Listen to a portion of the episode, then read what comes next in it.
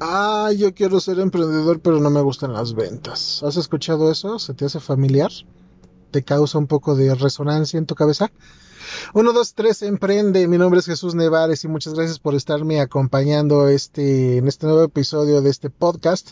De nombre, como ya te dije, 1, 2, 3, emprende. Gracias a las personas que ya han estado contactando conmigo por medio de mis redes sociales, en Instagram y en Facebook como Jesús Nevares. Y les agradezco mucho sus comentarios.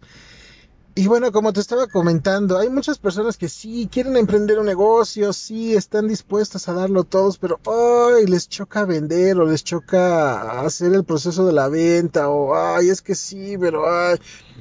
Mira, te voy a decir una cosa, no te da flojera vender, no te da miedo vender, lo que te da flojera, lo que te da miedo es que te digan que no. Y definitivamente el camino del emprendimiento está lleno de nos. Y te voy a decir una realidad muy grande, si no te gusta vender y si no aprendes a vender, estás frito, mi amigo. Estás completamente frito. Y es que no nada más necesitas vender para tu negocio, sino te necesitas vender, pero en todos los aspectos de tu vida. Vamos a ponerlo así de sencillo.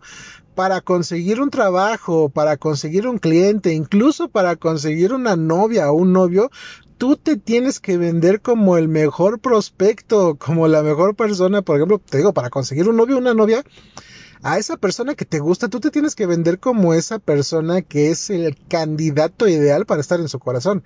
Entonces, pues sí, también te tienes que vender de cierta forma tú como persona.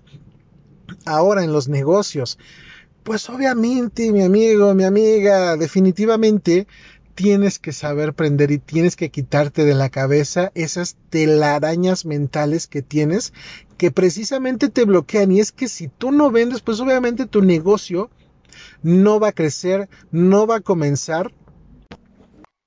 Entonces, ¿cuáles son las habilidades que tendrías que aprender para saber vender? Primero que nada, la confianza. Y es que no es lo mismo que una persona que se muestre tímida o que se muestre eh, sin una falta de actitud necesaria, pues obviamente va a ser muy difícil que una persona que a la que le intentes vender te pueda tomar en serio. Porque qué quiere decir que ni siquiera tú crees en tu propio producto. Lo siguiente que tienes que aprender es que definitivamente muchísimas personas te van a decir que no. Le tienes que perder el miedo a que te digan que no. Inclusive que tú tengas no, o sea, que las personas te respondan que no, eh, quiere decir que lo estás haciendo, que lo estás logrando, que lo estás intentando y mientras más tengas un no, más te vas a acercar a alguien que te diga que sí.